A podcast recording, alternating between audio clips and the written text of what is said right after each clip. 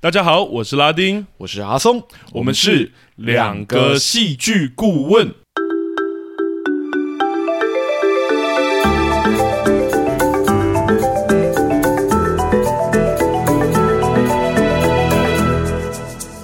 Hello，大家好，欢迎又回到我们两个戏剧顾问的节目。 Hello，大家好，那我们这一季终于到最后两集了呃哦、倒数第二集了，没对，错，而且这一集其实我们已经欠债很久了，有一个听众点了，然后我们一直拖，一直拖，拖到现在才聊这样子，， 对，有点不好意思啊。而且我们昂档强片其实真的很难昂档，真的有不一点难啦，因为我们真的是就是一周只能聊一档嘛，那嗯通常我嗯嗯们决定要去看的时候就已经已经。已经慢了，慢对。了，这样，然后我们还要花一点时间整理它。那整理完之后， 其实一两一两个礼拜就过去了，这样。对，所以观众跟我们说，我们这一季好像也没有很昂档。对啊，就是说，哎、你们你们 on 档好像都永远追不上热度。我说对，这就是本节目的特色， 然后追不上热度的 on 档节目。然后对好，那回到这个节目，其实我们今天要聊的主题其实就是呃，今年初呃，算在 Netflix 上很红，掀起一阵讨论度的一部影集作品，这样。哦，是真的很有讨论度，对对对，因为它对是改编自真实人物，是，甚至让那个真实人物的搜寻量，就是搜寻引擎 Google 还是什么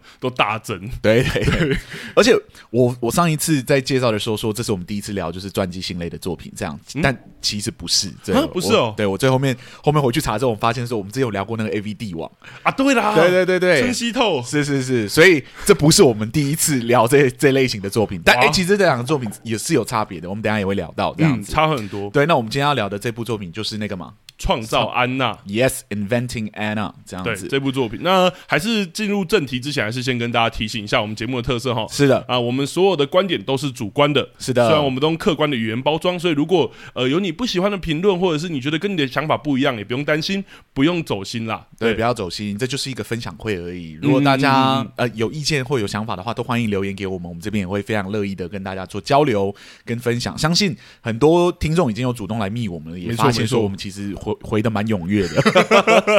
哎，但二十二十一之后，听众数真的有变多，哦对，然 后来聊天的人有一点变。的太多了，有时候我来不及回。这这就是昂党的魅力。啊对，这是昂档的魅力的。 好，那我们的第二个一定要提醒观众的点对，也就是我们一定会爆雷哈。是的，哦对，因为我们是分析类的节目，所以我们一定会把剧情整个讲开来。对，所以从头到尾都会讲清楚。所以如果你还没有看过《Inventing Anna》，就是创造安娜的话，嗯建议你现在可以稍微暂停一下，然后去把这部影集拿出来翻翻来看看。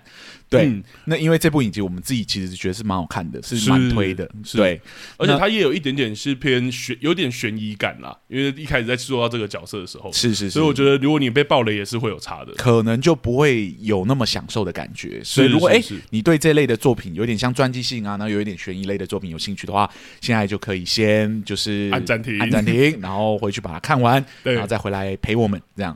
好了，那最后的提醒当然就是提醒大家，如果喜欢我们节目的话，欢迎到各大 podcast 平台给我们评分、留言，或是帮我们按个赞。 Yeah，你的或鼓励就会是让我们持续做下去的动力。这样没，错，而且推广给你身边的好朋友啦，对我们真的很重要。啊对对对对对对，感谢你们，感谢你们。好，那我们就直接进入正题吧。 OK 那按照节目的传统，我们就先请阿松介绍一下这一部《创造安娜》。好的，呃，《创造安娜》呢是于二零二二年年初上映于那个 Netflix 上的原创影集，故事改编自一个真实的假名媛诈骗事件上面，讲述着一名女记女记者维维安无意间发现了一起法庭的诉讼案。嗯，诉讼案的主人公呢，Anna Delvey 是一个既没有财富也没有身份背景的女人，嗯但她被指控的诈骗案件却都大的离谱，因此引发了这位记者的好奇心。究竟一个没有钱、没有背景、没有靠山的女人，如何穿梭在纽约上流社会之中，并且成功榨取难以置信的财富为己用？这样将众人玩弄于股掌之间。由此开始了维维安记者的调查之旅，也缓慢地为我们揭开 Anna Delvey 背后隐藏的真实故事。嗯，好，那这就是这部作品的大纲简介了。是对那我这边就要先问一下拉丁，你觉得这部作品呢？诶，给你的第一印象是怎么样？你觉得你喜欢，或者你有没有觉得值得拿出来讨论的事情呢？ 哦，我觉得其实蛮有趣的，因为其实刚刚有提到说，是这是我们算是第二部聊嘛，虽然我是刚刚才知道，刚刚才想起来呀。 对，但我觉得像是创造安娜这一种啊，其实改编或者说灵感来源自真实存在的犯罪事件或人物的戏剧作品，虽不多见啦，但其实也不算少见。其实不少诶，对，真的对很不多，传而记且性作品算多的。在国外其实蛮多的。对对对，国外是蛮喜欢改编一些真实案件呐、它甚甚至不一定是传记改编，对，它对就对可能是真实案件改编的。对，像是改编自美国校园枪击事件很有名的那个认识凯文，啊哈啊哈，对，或是不那么聚焦在罪犯啦，他有可能有时候就是我们难以理解的一个事件，像那个航站情缘，是是是，对，就是一个人在机场待了一一整年的故事嘛，对对对对他因就为是身份的关系，就好像是他国家啊就是内战发生，内战发生了之后，他国家灭了，然后 忽然间他失去身份，他也没办法离开那个机场，然后就对住在机场很久很久。哦，也是很好看的作品，是是对是，那回到这边，我觉得这类作品主要在呈现一个我们现实生活中呃不一定能理解的人事物，然后借由故事呢缩短观众跟这一类角色的距离，那达成一个最终我们虽然不一定能谅解啦，但我们或多或少都能理解这样的角色或者是他行动的理由这样的故事。那借由戏剧也达到一个我觉得相对有点浪漫的结果，就是我们会去理解生活中不太可能理解的人事物。嗯哼，那再说下去，我觉得我马上就变评论类节目了。所以快所点，以我们快点赶快回到戏剧手法哈，这类的作品呢，通常都会想尽办法去回溯啊，用顺序或倒叙的方式，让我们理解角色可能行凶或者是犯罪，或者说他在做他当下那个事情的时候的当下，他到底呃发生了什么事情，有的甚至会还原到角色的童年，那借由这些呈现，让观众代入甚至同理这些角色。嗯，但是啊，我觉得回到像《创造安娜》这类的作品，或者是认识凯文这样的作品，是他要介绍的这个真实事件或者是角色，其实都有极大的争议性，或者是可能本身也许就是罪犯，或者是做出来的事情是很有争议的。对，而且可能非常近期的，对对对，对不对，可能能社会是今还。年初才发生的事情或怎么样。像认识凯文那个时候，其实就就是一个还蛮危险的片，在那时候出的时是候，是，就离那个枪击案非常近。对非常近，甚至很多人可能都还没走出那个伤痛。对对对，忽然间你要跟我讲这个角色的背景或怎么样，嗯，嗯，嗯好像不见得是会被广为接受的。对，尤其是这样的角色，让我们带入同理的时候，其实很多成分，很多时候有一个成分，也许在要让我们去同情他，或者是有办法感同身受他的感觉。嗯，这件事情的时候，我觉得有点更为，或者说带有一点风险啦。我我懂，我懂。像创造安娜这个这个事件，其实就是离我们算是蛮近期的一个故事。这样没子，错，没错。而且他诈诈骗的事情，虽然里面有一些改变，但是像瑞秋的事情啊等等的，对那都是很真实的，都是真实发生过的。这没样子错，。所以这就是我要称赞创造安娜的地方哈。哦也就是我觉得这部影集选择了一个非常聪明的开局方式。聪明的开局对方式，因为我觉得创造安娜不急着让观众带入安娜这一个很近期而且充满争议的角色，而是把认识安娜作为这一部影集的一个主要事件。嗯这个作品不是没来由的就开始让我们看安娜的成长背景啊，跟她的所作所为，硬要我们去认识安娜，而是借由记者维维安肯特因为采访的需求而一步一步让我们接触这一个神秘人物。嗯，他创造了一个去理解这个角色的角色。对，这就样是一个记者的身份。那这其实有两大好处吼，一个是观众能在一开始保持有点相对客观中立的立场，让观众比较舒服一点，嗯，然后不用一开始就说哦，我就是要同理他或者怎么样。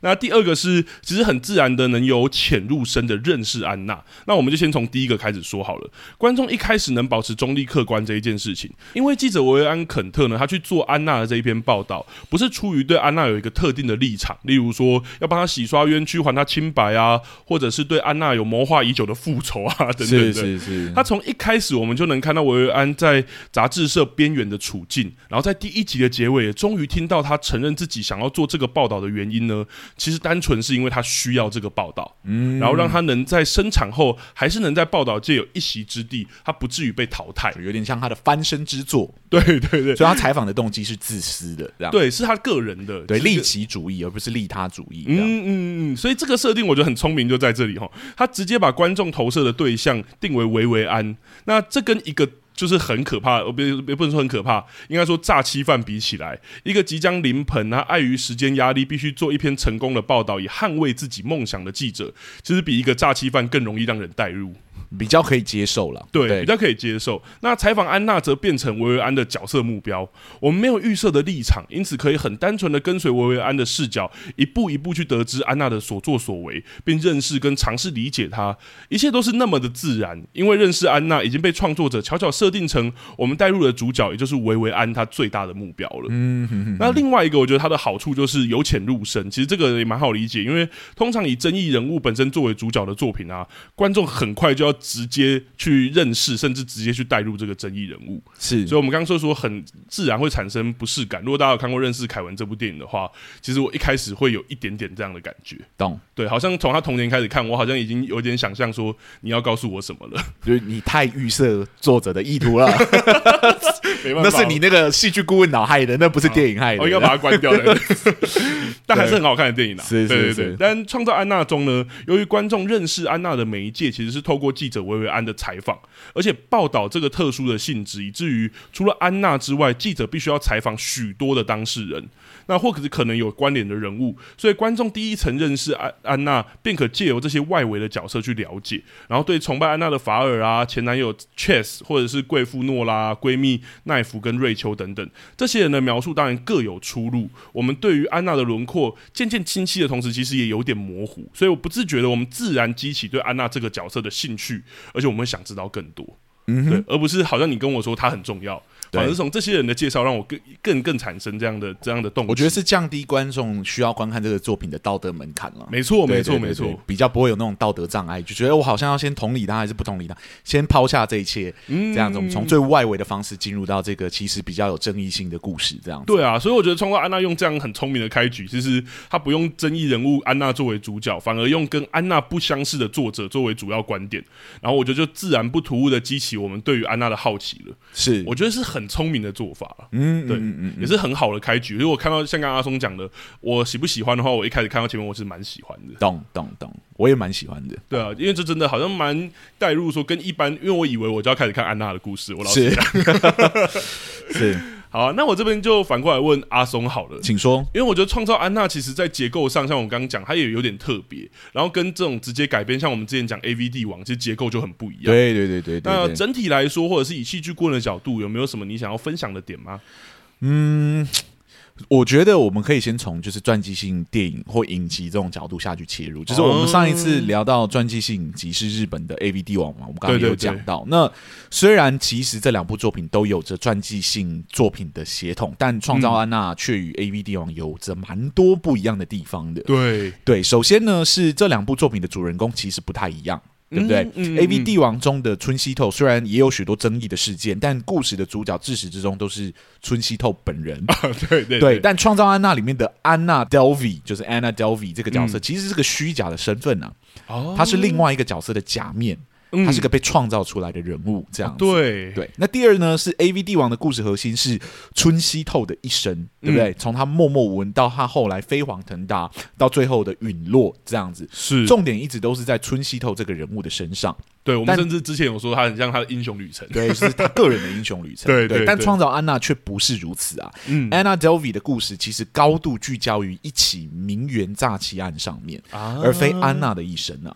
哦，对，因此，比起人物的传记，创造安娜其实更像一部真实事件改编的故事。这样子，嗯，嗯，那说到这里，不知道大家会不会已经发现了，其实《创造安娜》这部作品本身一个蛮有趣的创作限制，那就是这个故事本身高度聚焦于一起假名媛的诈欺案上面，但故事的核心人物 Anna Delvey 却是一个虚构的身份。哦，我会说这是一个创作限制的原因，是因为你没有办法真的把它写成一部传记影集，对，嗯，因为这个故事高度聚焦于那个假名媛的事件嘛，是，而不是安娜的一生，嗯对。啊但你又没有办法真的不把它写成传记影集，对，因为这个假名媛事件之所以会产生，就是因为 Anna Delvey 的形象被形塑的非常的成功，哦，真的，因此这个故事要讲好的话，你就一定得把 Anna Delvey 这个角色给讲好才行。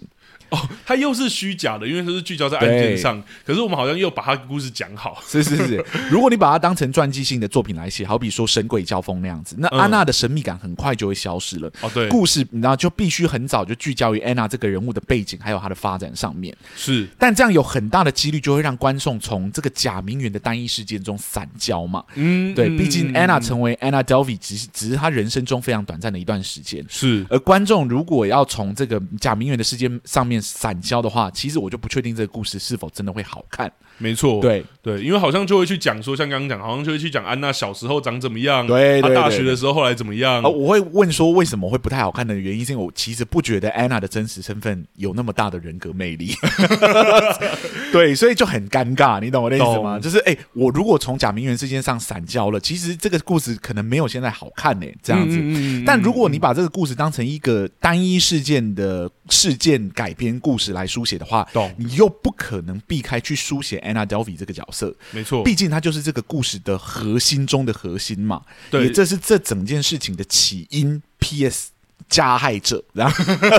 你不书写他的影响力，其实就不会有这个故事。对对，因对此，要如何保持这个角色的神秘感？你知道吗？在这嗯个保持这个角色神秘感的前提底下，仍然以 Anna Delvey 为核心的去书写这一起假名媛事件，就变成这部影集最大的一个挑战。哇你如果找不到一个好的呈现方式去呈现 Anna Delvey 那个无形的影响力，嗯观众就有很大的几率会对这个故事失去兴趣。懂对，而就在这个点上呢，我觉得创造安娜其实处理的就真的是相当相当的不错哦。懂，他们成功的找到了一个非常有效而且聪明的手法去满足我上面所讲的这些条件。哦，那我称这种手法为三人成虎的戏剧手法，这样。嗯对，嗯，这是我自己自称的，所懂以了实际上你去翻文科类的书是绝对找不到这你个字的。在 Google 打三人成我找不到，对，你就会找到那个剧的成 语而已。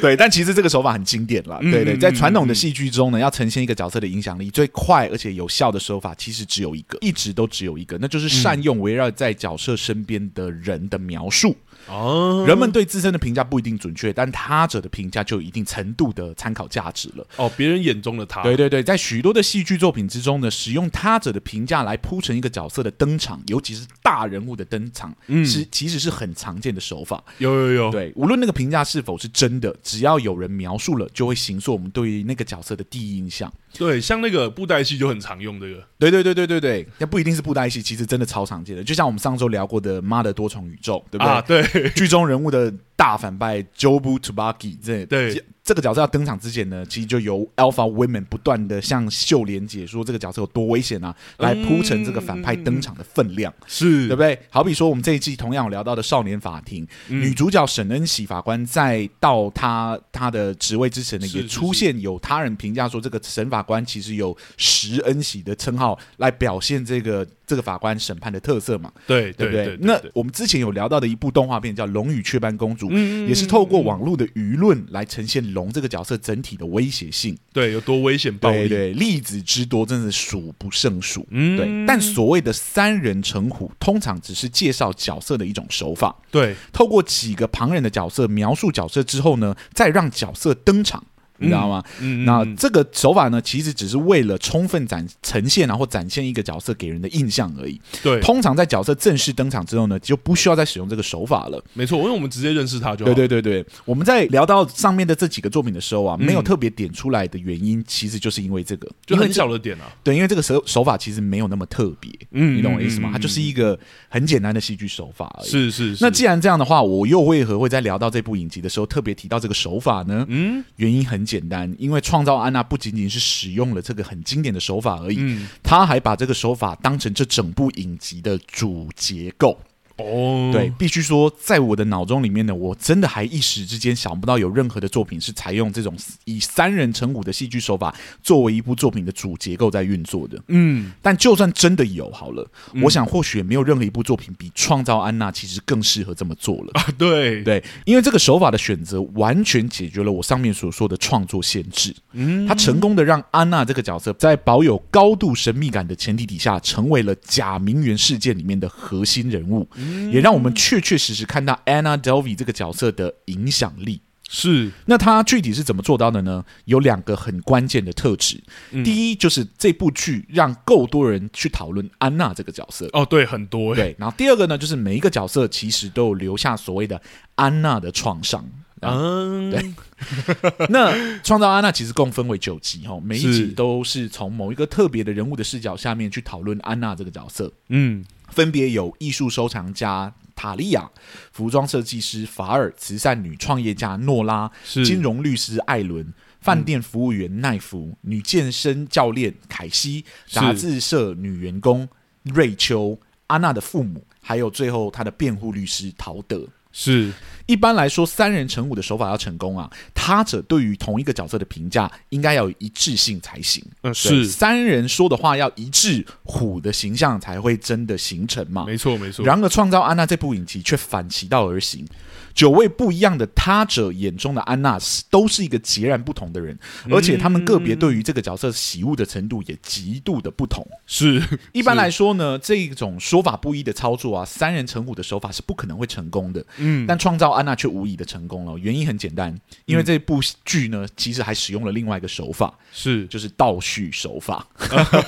我们在这个节目其实已经讨论过好几支倒叙的手法了哈，相信大家也开始发现这个手法的强大之处。对，对这种先揭露结果后解释原因的手法之所以如此强大，就是因为它拥有将大量资讯汇整成一条主线的特质。啊，对，而创造安娜呢，再次应验了这个手法的强大。嗯，那这部影集究竟是先揭露什么结果，才让这个九个完全不一样的视角成功形塑了一个老虎的形象呢？嗯，没错，就是 Anna Delvey 的诉讼案，哦，也就是 Anna Delvey 被指控为诈骗犯的案件。是还不仅如此哦，Anna Delvey 还是这整部影集第一个登场的人物，先于所有角色之前。嗯对，这种先让观众看到老虎的真面目，再让观众去听那些三个人怎么说的手法， 其实本质上就是与三人成虎的使用逻辑是完全背道而驰的。对啊，但有趣的是呢，正因为创造安娜以倒叙的手法颠覆了三人成虎的使用逻辑，才成功的让三人成虎的手法摆脱了自身的限制，可以反客为主的成为这部影集的主要结构。是因为我们先知道安娜诈诈骗犯的身份，对不对？对对那么来自九个完全不一样的视野跟评价，就不再是一个缺点了。嗯反而变成了安娜作为一名诈骗犯实力的展现。嗯对不对？从顶尖的创业家、金融律师到底层的饭店员工跟杂志社员工，无一幸免啊！每一位都深受其害，为 Anna 的魅力左右。嗯连到后来才加入的，一开始就知道 Anna 是诈骗犯的身份的记者，还有辩护律师，最后都还是为这个角色所动容、动情，嗯深受影响，是足以展现 Anna 这个角色那种非等闲之辈的气场来。嗯嗯嗯更厉害的是呢，这部剧居然还能善用三人成虎原本的特色，嗯那就是透过他者的评价来强化特定角色形象与存在感。是对，因为这部影集是以三人成虎的那个主结构去主运结构作去发展的，是因此剧中每一个角色都会很自然的聊到自己与 Anna 的故事，嗯然后这个无限重复的结构呢，无形之中就将 Anna 的形象刻画的越来越立体。嗯让她成为了这整这整部影集的最核心的一个人物，嗯但又因为这一切都是他者的评价，嗯而且各方的评价又极度的不一样，对导致 Anna 的形象又在这九集里面的篇幅呢，维持一定程度的神秘感，没错一路到她最终的审判。这一点我必须说，就是真的是操作的非常非常好的地方。嗯对那这部影集呢，操作的好的地方，其实不仅仅是它如何在以 Anna 为故事核心的前提底下，嗯还成功的维持了 Anna 的神秘感。对是真的维持很好对对对，我个人觉得更厉害的其实是它还展现了 Anna 这个角色的影响力啊。啊对，这也是我今天要讲的第二个嗯点，就是我说过这部影集，呃，是以假名媛的事件为主要发展的事件。对但假名媛的事件要成立，就必须说服观众安娜有那样的影响力才可以。嗯但要讨论这个呢，你就还是得回到三人成虎的手法上面。哦对，就是这部影集成功的行说安娜的影响力，其实就是透过这个手法。是正如我前面所说，三人成虎的最大特色是透过他人的评价来行说一个特定角色的形象还有存在感。对对但形象跟存在感并不等于某个角色的影响力哦。哦对啊对因为好像就是我们一直在讲说他怎么样怎么样是，就像你看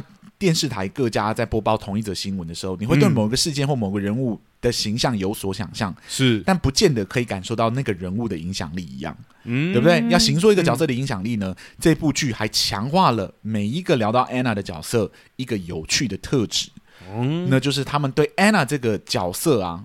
最终的态度。哦对，好比说，艺术家、收藏家塔利亚，即使在被安娜留在船上的行为害到颜面扫地的时候呢，是他最后向记者在解说这个事件的时候，还坚称呢，留在船上这个行为呢，绝对不是安娜的主意。对对绝对是那个男生想出来，他带来的那个男朋友男伴想出对来啊，的。是贪占小便贪小便宜，对对对对对，那还有像好比说服装设计师的法尔，对不对？嗯嗯嗯他在得知 Anna 因为诈欺的行为，然后被关押之后呢，他最后还补问了记者一句，就是 Anna 在监狱里面穿的是什么样颜色的狱服？嗯对，然后在听到说是灰色的时候，他是真心为 Anna 感到开心，因为他觉得就是橘色她穿起来会不好 看这样子。对，那慈善创业家诺拉这个角嗯色，即使他最后拿回了自己被诈欺的钱财之后呢，他嗯还是久久的放不下对 Anna 的怒气，对对不对？金融律律师艾伦，即使自己有自己在这件事情上算是基本上全身而退，而且还是升迁了，但他的社经地位已经深受到影响，这样子。是自己是也为此感到极度的羞愧，甚至不愿意再提起安娜这个角对色。他的角色很明显，因为他好像整个对这件事情就很不避不谈。对对对对对对，还比还比说那个饭店服务员奈福，即使自己有了差一点被骗钱的经验，嗯，但最终他还是相信了把钱还给他的安娜，死心甚至塌地。对对，甚至在最后的时候还特地帮他做了非常非常多的事情，即使他在被关押的期间。这样对啊，对啊，对，但我对这个角色其实有很多的意 见，真的有机会再说这样呃子。那还有好比说杂志社女员工瑞秋就更不用说了，嗯她彻彻底的对人性失去信任，是还差一点被公司告上法庭，最终靠了自己的努力才扳回一城。对。对，感觉超惨的。是是是是，对安娜真的是失望至极这样子。那辩护律师还有记者是一样的，即使在知道安娜是诈骗犯之后呢，最后还是也是被她影响，进而开始同情这个角色。嗯你知道剧中唯一可能没有真的被影响到，三观从头到尾都非常正确的，可能就只有那个女健身员凯西一个人了。你知道这些各式各样对于同一个人、同一个角色的态度，都证实了这些人其实确确实实被安娜这个角色左右着。啊，对，即使他已经被关进监狱里面呢，安娜的影响力却仍然持续在这些角色身上发酵。无论是心灵上的枷锁啊，嗯或者是实际上的生活都一样，你知道，嗯要留下这么深远的影响力，如果这些角色一开始没有与 Anna 建立起极高的信任感的话，是很难做到的。嗯而这个信任正巧又扣回到这部影集一开始为 Anna 所安上的那个诈骗犯的形象。啊，透过这些 Anna 留下来的影响力，这是部作品成功的再次向我们强调了这个没有实际背景还有学历的外籍女生，嗯可以将纽约市中心里面不同阶级的人物骗得团团转的那个手腕还有实力啊。嗯对，就像我前面强调的，没有这个影响力，其实就没有 Anna 的故事。而正因为这部作品成功的展现了这个角色的影响力。Anna Delvey、贾明远的故事才会如此的引人入胜，让人不断的想要挖掘下去，想要知道这个既清晰又神秘的人物究竟还可以做出什么样的事情来。懂。我觉得我印象很深刻的是，他几乎每一个角色，就是因为他后面第二集、第一集、第二集开始，就是每一集的开头都是那一集要讲人物的名字嘛。是是对，，可是几乎都像阿松刚刚讲的，都会有很明确的 before 跟 after。对对对 对，就是哎、我认识 Anna 的时候，我对她怎么信任怎么信任，然后对发生了一件很大的事情之后，她对我人生产生了很大很大的影响。这对，样，而且像 Alan，我自己印象最深刻就是那个律师，是帮他弄贷款的律师。他一开始出现的时候，他是坐在画展里面的、嗯，但这个角色如果有看故事，你就知道他一基本上是不太会去画展。对对对，她没有对什么没有什么艺术的细胞啦。对，然后也没有对热生活那时候没有那么多的热情，比较是 routine 这样。是，但是在整个经过安娜的事情之后，他也有很大的转变。对，哇她就完开全始看去到逛画展啊，等等对对对对，甚至失落也真的失落的很大，像刚刚阿松讲，是是是对是是，我她觉也得这很很难有想象趣嗯自己被骗了，或者就觉得没有办法接受自己被骗了，甚至最后那个维维安跟他讲，记者跟他讲说，就是你真的被骗的时候，对。你知道那个手机那个那边传来的男生的声音，自始至终都是都是 Anna Delvey 自己自己讲自己的跟你嘛，这讲，样对对对，然后听到是不可置信这样，嗯，对嗯。嗯真的可以看到很明确，这个就像你说三人成虎，但是每个角色好像都被伤得很深。 对对对对对对，所以我觉得这是这个角色这个剧本很聪明的地方，嗯因为他就是透过身边的角色作为主结构的来形塑 Anna 这个角色的神秘形象。懂，即使我们已经看到了，就是这个 Anna 一直都有出现在我们眼前嘛，在在演出没在错拍摄的时候，她一直都是主角的在上面跑来跑去这样子。是嗯但因为每一个角色切入的方式都很不一样，所以我们对 Anna 不论是从哪个角色，其实都出现了新的观点跟新的切入点。没错，对，这就是我觉我得是觉很有得趣的这个作品很厉害的地方。嗯而且它高度聚焦在 Anna Delvey 这个角色身上，而不是 Anna 就是她的另外一个身份。那个哇，那个索洛没金好关系，难对念，对，就索洛金这样 子。对嗯的角色身上，也就变成是他把 Anna 最有趣的那个身份给讲得很清楚，因为大家懂认识的都是 Anna Delvey 嘛，对对，不是 Anna 真正到底是谁这件事是是除了他的父是母是之外， 对对，对。可是，可是他父母其实也被影响到啊，嗯对，就是因为他这件事情红到国外去，他们在当地也是被被各种嘲弄跟嘲笑的啊，是是是是，对，所以这个角色的影响力就是比想象中的深远很多。懂。我觉得很多时候这种神龙见首不见尾的的方式，很容易让主角看起来很没有存在感，因是，为就是好像都是大家口耳相传，然后去讲这个角色怎么样怎么样怎么样。嗯，可是我觉得在创造安娜里面，这些角色在讲的同时，他有搭配像阿刚刚阿松讲的倒叙的方式，而且直接让我们看到安娜的在这个对这个角色做的事情，是直接呈现出来。其实真整体真的很丰富，然后也真的很，我觉得很难。很少见的是这一种去真的把它故事呈现出来，可是还可以让我们觉得这个角色这么多面相，嗯很厉害，而且又在说一个诈欺犯的故事。就超级合理这样子，我觉得就像你刚刚讲，超适合。嗯超级适合。 我我现在是想不到有任何其他作品是以这样的方式作为主结构了，嗯但我真心觉得这个这超级适合创造安娜的。如果未来对有人用，可能也不见得会用的比这部作品好。这样对，因为他找到很适合他的结构啊，就像我们之前对讲的，结构也许没有最好，但是是是适不适合很重要而。且这个本来就是一个非主结构的做法，居然可以完成主结构，我也觉得蛮屌的。嗯 可能是最近 Netflix 有很多的那个呃拍摄很多纪录片这样子，所嗯以才变成是大家好像有哎从这个角度下去切入，因为我觉得这个拍摄手法很像纪录片，对，有啊，他之前那个其实那个他里面提到那个音乐节是，Netflix 就有就有纪录电影。对对对对对，我知道。对啊，对啊，对啊，蛮对啊有趣的然后也是用类似，或者像之前虎王，其实我在看的时候也觉得哇，好像哦，是，可是那是纪录片，你对知道吗？可是《创造安娜》不是纪录片，《创造安娜》是，是影集，影集而且里面耶有很多的虚构成分在。对对，还是有很多很多的虚构成分。对啊那每一集打的那一句就是什么，就是呃这是完全真实的故事，除了那些被虚构出来的成分之外，哦，我想觉要得你们也讲很废 话，而且也很，可是超级适合这个故事的。对对，他就跟你说，其实它不是个纪录片，它其实是一部影集。嗯对可是它又有很多真实成分在里面。嗯对，你觉得哪一部分是真的，哪一部分是假的，我就变成是我们观看这部作品的某个趣味性嘛。是对是，好了，我们现在两个人给予这部作品的其中一个面，呃，就是个别给的面向，其实都是蛮正面的。是，对，那我刚刚其实已经偷偷的塞入了我对于这个作品其实比较有意见的地方。有你说那个奈夫对对对，但我其实知道，就是说你对这件事情也有点意见。对啊，那我想要问问看你，就是我们刚好刚讲了 Anna 这个角色，Anna 之所以有趣，是因为 Anna Delvey 这个形象非常的成功。嗯，嗯但这部作品其实最终一定会碰到一个很大的困境。是对，就是我们缓慢的理解这个角色之后呢，Anna Delvey 这个假面一定会有被拆下来的一天。是那我就要问说，这个所谓拆下来的那一天之后，Anna Delvey 的人格魅力或者她的角色特质是否还存在，啊或者说是否还有延续到尾巴？这件事情，我就想要问问看你有什么看法跟意见。我就说说，我觉得我就说说我对于结尾的感觉好了， 就是来最后两集的时候，因为我们刚刚其实就有说嘛，我觉得这类作品在呈现一个平常人不容易或者说不想去理解的争议人物。那通常到结尾的时候，我们或许不能谅解，但或多或少都能理解。是我刚刚讲的。那作为观众，创造安娜越接近结尾的时候，其实让我越来越困惑。 我也超级困惑。啊，如果要说创造安娜的后段真的有什么问题的话，那大概就是创作者太强制要观众去谅解安娜了。 对，我其实就变回你一开始刚刚讲，你说很成功的地方，就是没有要你那么快谅解他，对，可是他后面但他后面又变得你一定要想办法去谅解他。啊这对，样或者我说的更清楚一点好了，我觉得在结尾的时候，创作者用好强硬的手段让我们觉得安娜没有错。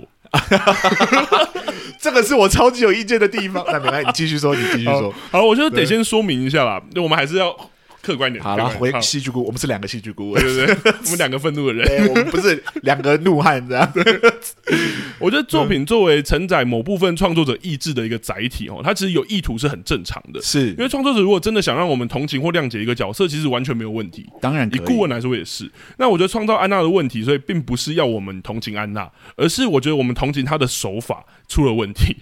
我觉得这部影集的结尾之所以会让人感觉到很牵强，主要出在两个层面呢、啊我觉得第一个是对于安娜成长背景刻画的时间点跟篇幅， OK，第二个是我觉得有部分角色的立场转换的太骤变了。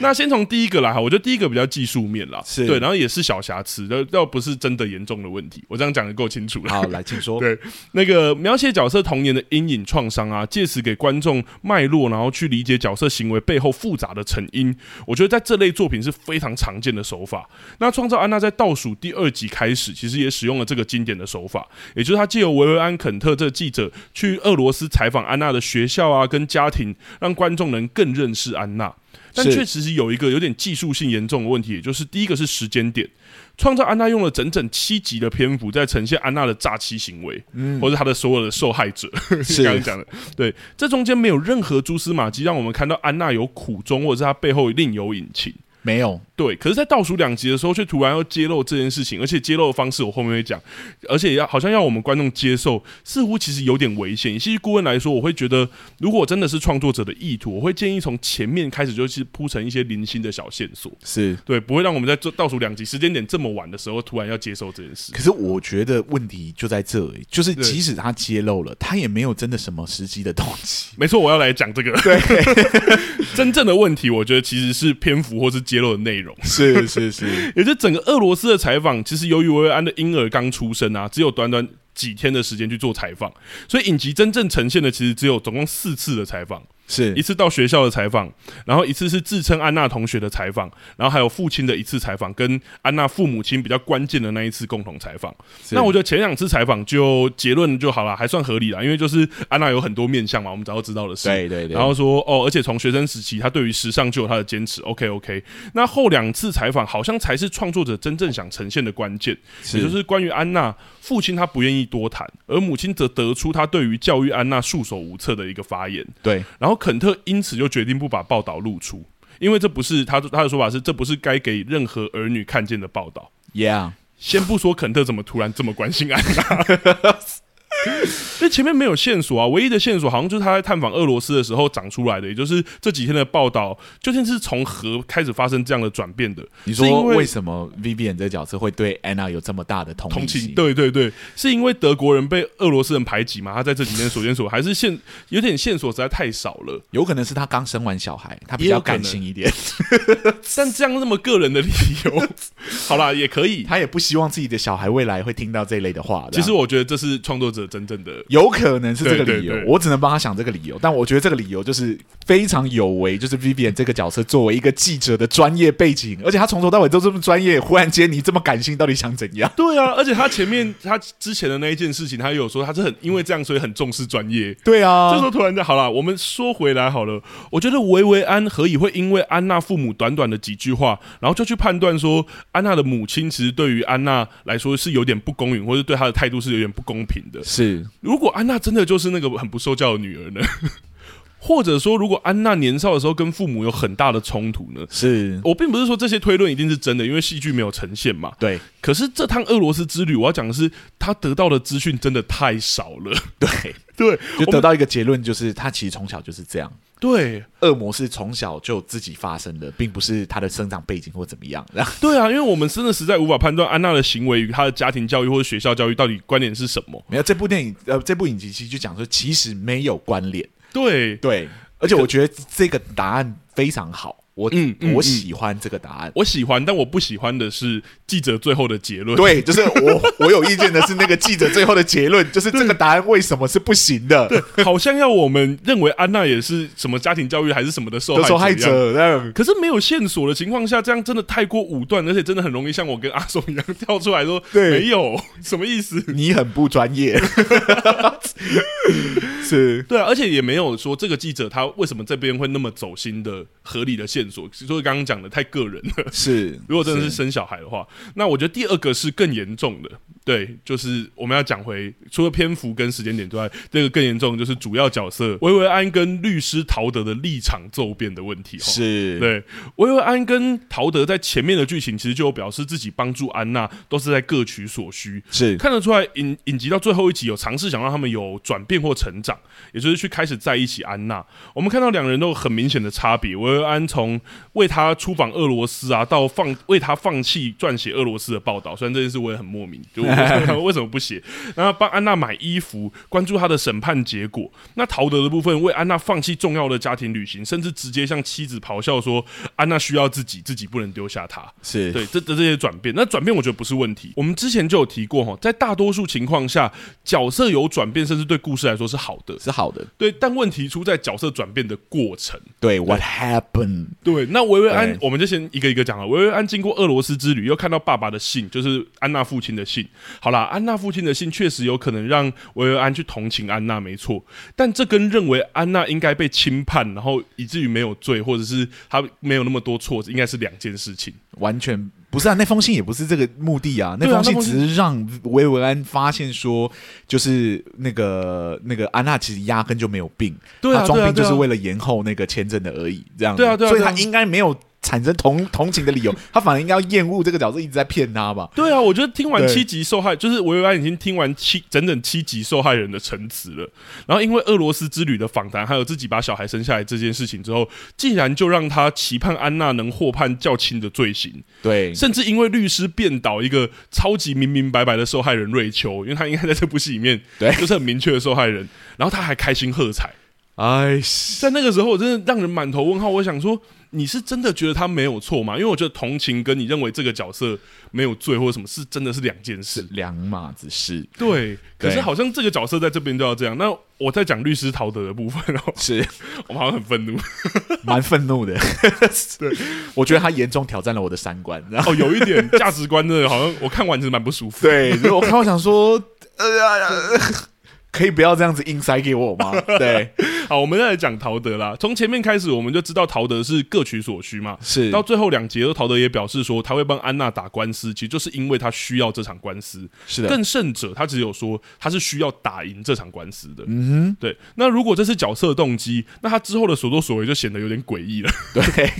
因为他会允许安娜处处表现她的任性。好了，如果这是为了胜诉而不得不哄哄她，那还说得过去。但到了因为安娜而取消重要的家庭旅行，甚至向妻子咆哮说，就是在没有人看到像咆哮说安娜需要自己的时候，我就已经开始让人有点摸不着头脑了。对，就是什么意思？对，因为我们不确定陶德的纠结到底是什么，为什么表面上把一切当工作的他，会那么实质的在乎安娜这个人，是就很像他妻子的那个问号是我的问号，我我还对宁愿他们真的有一腿，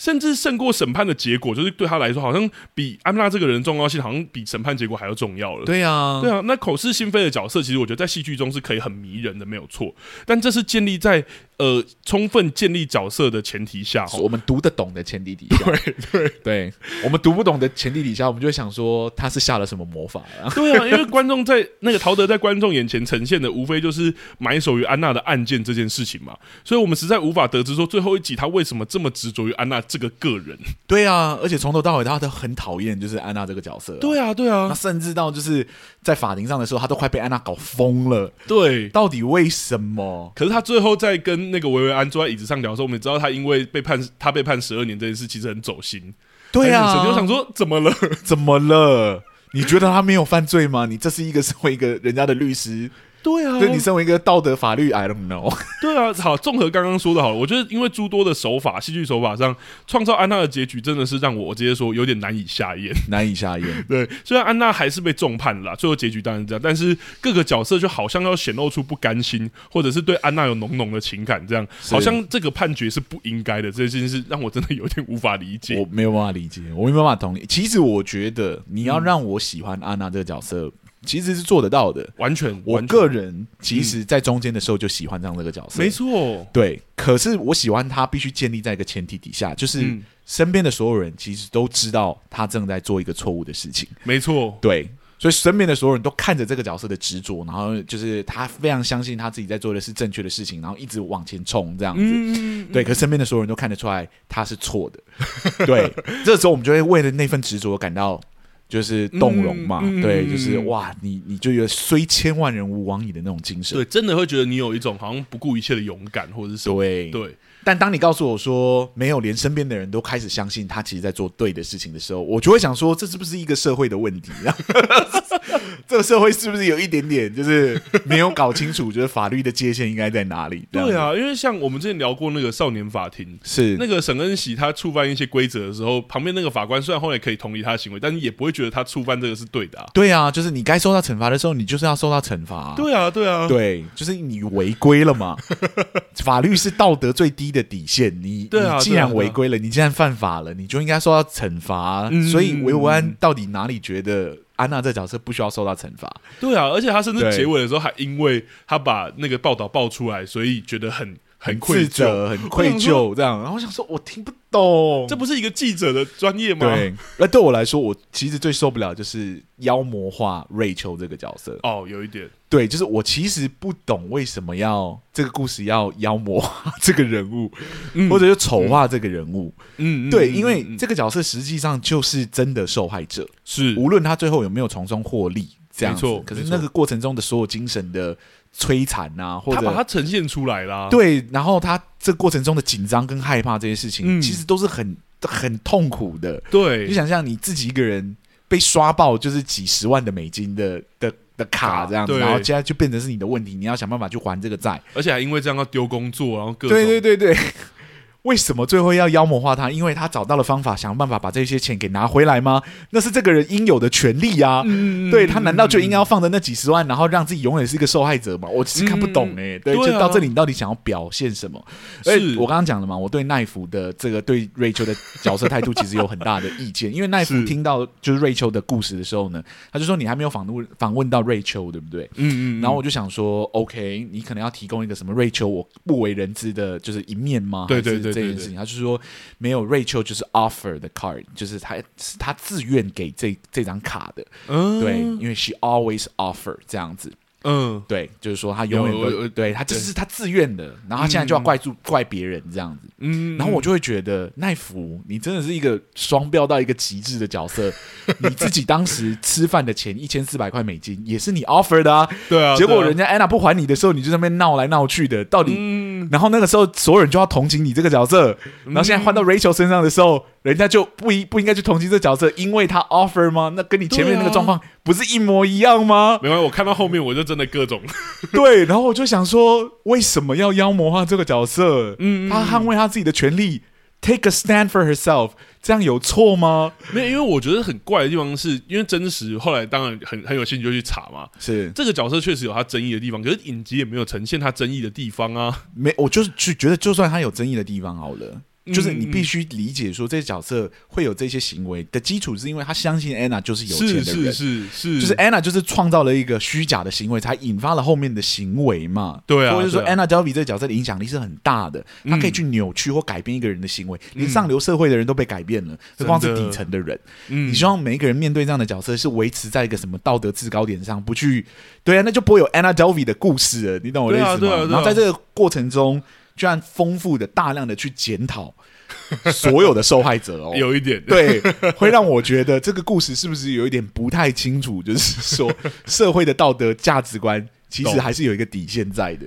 这对真的，我觉得前面就隐隐的而已，因为前面很精彩，但是看到后面的时候，真的对，我觉得前面就是哦，这个角色好厉害哦，他好聪对明哦，他其实对有一个人格的魅力在，是他有办法是是让身边的人都相信他讲的屁话，这样对对对，对而且大家好像是真，我觉得我很印象深刻是那个法尔讲的，就说他就说我看过很多假装的那一种那一些对 bitches，但是不是像他那样，不是他那样。对他对不是就是假装的，对，就是、哦好好哇，好厉害哦！就是你对，你透过身边的人，让我们对这个角色很感兴趣。对结果你最后面就开始就是告诉我们说，这些人被骗都是自己的愚蠢啊，或者怎么样。对对然对后对我们应该要同情的是安娜，而不是同情这个他骗的一群受害者们。然后我想说，等一下，wait a minute，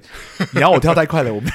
我跟不上，我其实不太理解。对，对啊对啊对啊，是那中间就会出现一些很奇怪的台词啊，好比说在检讨艾伦呐、啊，嗯啊对，就说艾伦最后还升迁啦、对，那个也超级问号的，对我在看的时候，我就想说，为什么他不能升迁？就是他没有实际被安娜骗啊，嗯他只是帮安娜做了一堆无用功而已。是，而且他在帮安娜做无用功的过程中，他也不是没有别的 case 啊。对啊，对，这角色可能他在其他的领域还是做得很好啊，他只是这个 case 上。对，就嗯嗯嗯是受到了一点点的惩罚，可是他其他是 case 还是处理的超好啊，有可对能，不对啊，对啊，所以他就要受到惩罚吗？这什么意思？所以他应该要被这样子被 fire 掉吗？你是在否定这个人的律师的能力吗？因为一起 Anna 的事件，而且还不是实际上被骗过、骗到任何一点钱、一点钱的事件哦。对，就呃没有对实际被骗到钱，他也没有真的犯任何法。对然后 Anna 是真的有那个，然后你反正反而跟我说 Anna 是没有错的，应该要去检讨艾伦啊。然后对，我然后我想说说，这个不是检讨被害者，这是检讨，这是什么？你懂我的意 思吗？对，就是我看不懂啊，我看不懂这个作品，他究竟想要挑战我的三观，还是他真的希望说服我 Anna 是一个值得被同情的人？我也有在想这件事，因为最后那对个那个律师陶德的那个陈词也是，是，我想说你是真的有想要把我往那边倒吗？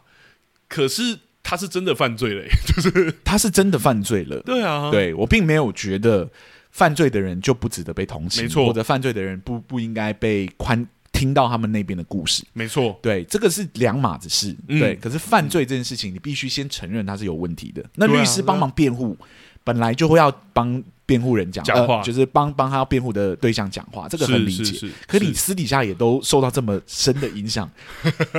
，Why？来，为什么你会有这么大大的道德难关？懂我就是有很多为什么， 对，啊他就是犯罪了，犯罪就是不行，你就是不能去骗人家的钱，无论你是多么就是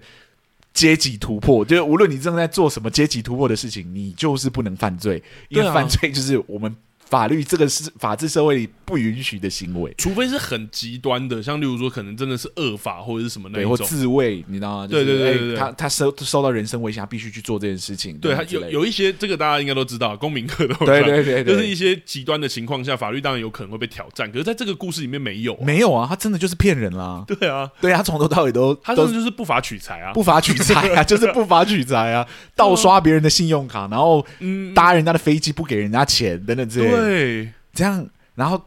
这样还要我去同情他？不是，你如果要我同情这角色，其实最先要做的事情就是说他有错，嗯，但是没错对，没错，这样子对啊我可能就会慢慢的去理解这个角色，嗯但是他不是啊，他是说他没有错，而且那时候 no no no no no no no，你第一句就有问题了，没有而且，没有而且，我第一句就过不去了。 对你第一句要先解释清楚，他没有错是什么意思？这样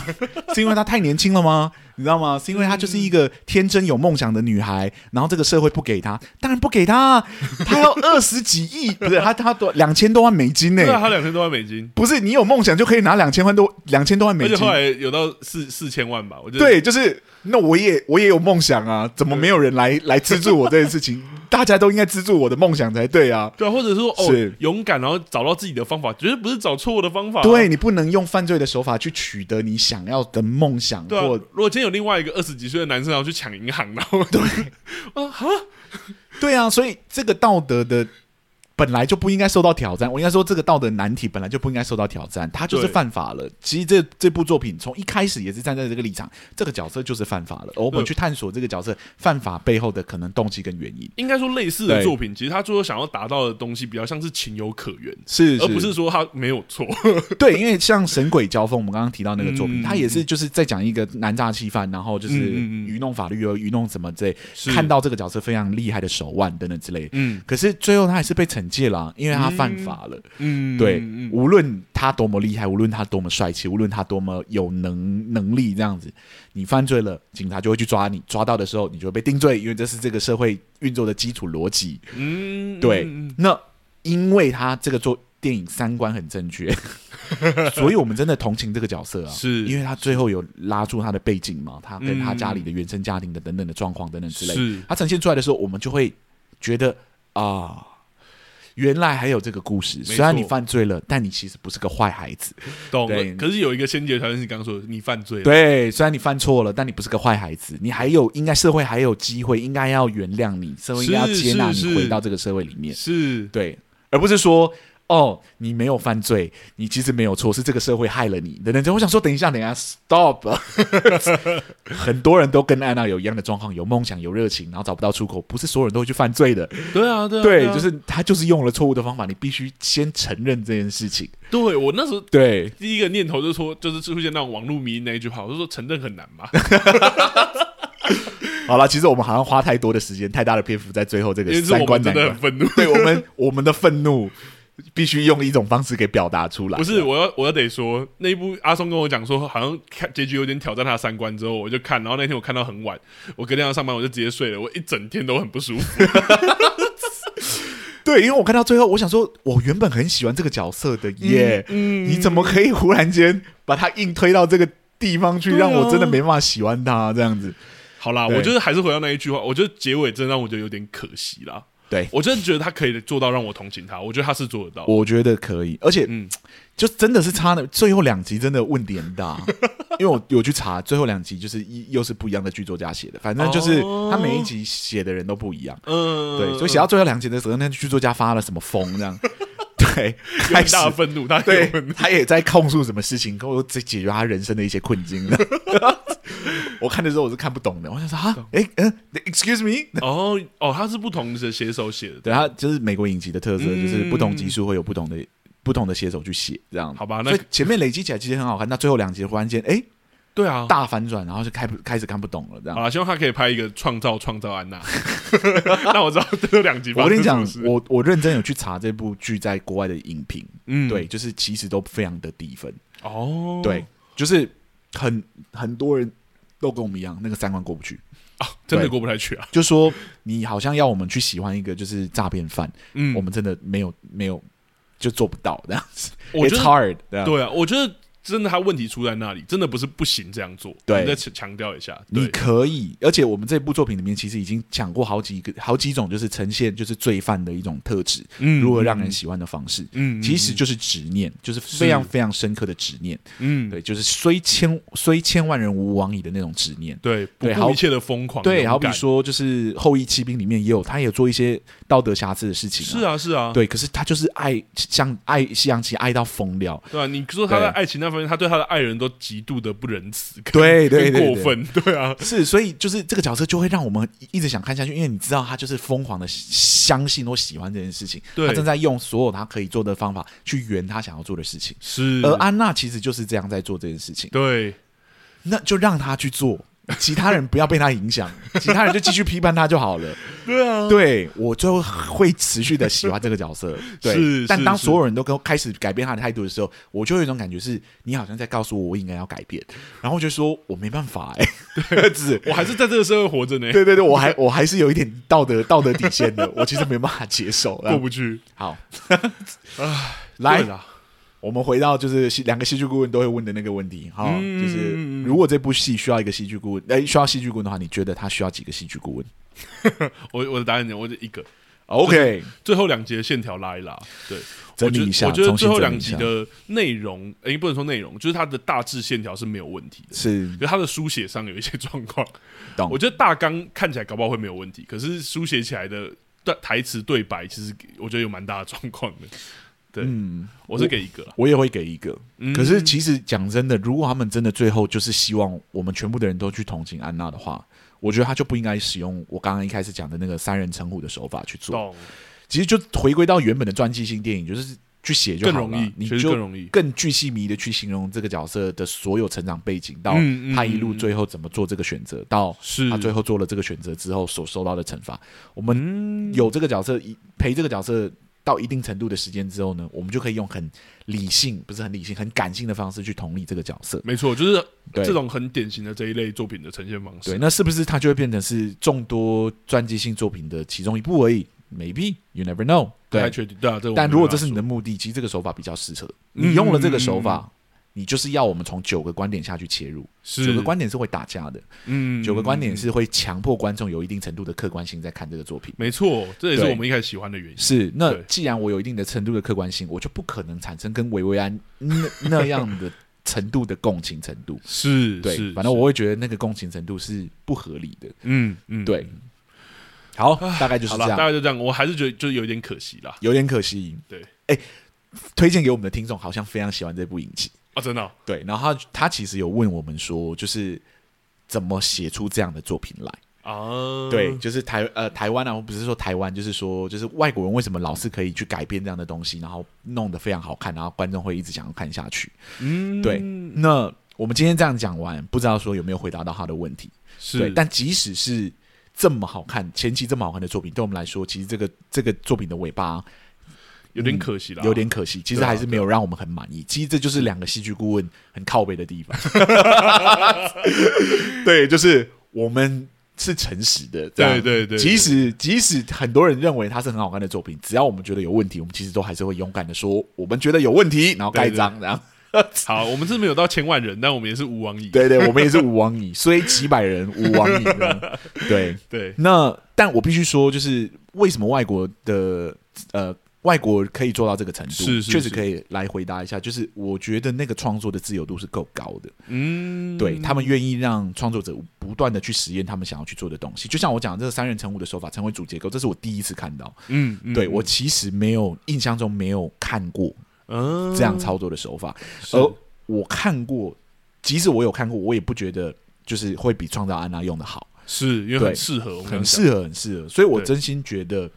但这个东西，这个手法从来没有这样使用过啊、嗯，对，那我问你，如果你今天是个投资人，你希望这个作品大卖，你会去让创作者去用这么危险的方式创作吗？其实是不会的。嗯，对，那为什么为什么他们允许这样做呢？其实就是 Netflix 这个平台上某程度上给予的创作者。那个创作是自由度去自由是的发挥，是，对，所以才会无限的玩出新花样来。嗯，对，那台湾其实也有类似的风格在，就是说呃补助性的作品啊，或就是哦公懂式、公式平台，就呃是人生剧展啊，人或者生剧那一展等那等一之类的，其实也有类似，似的平台。那台湾不乏在这个过程中，其实也会诞生出好作品来。是，对，可是那样的平台其实没有必须去承担就是票房的压力等等之类，其实他们不见得就会往这么主流的方向去书写。是，对，那确实在不往主流的方向去书写的时候，就很有很可能会导致就是作品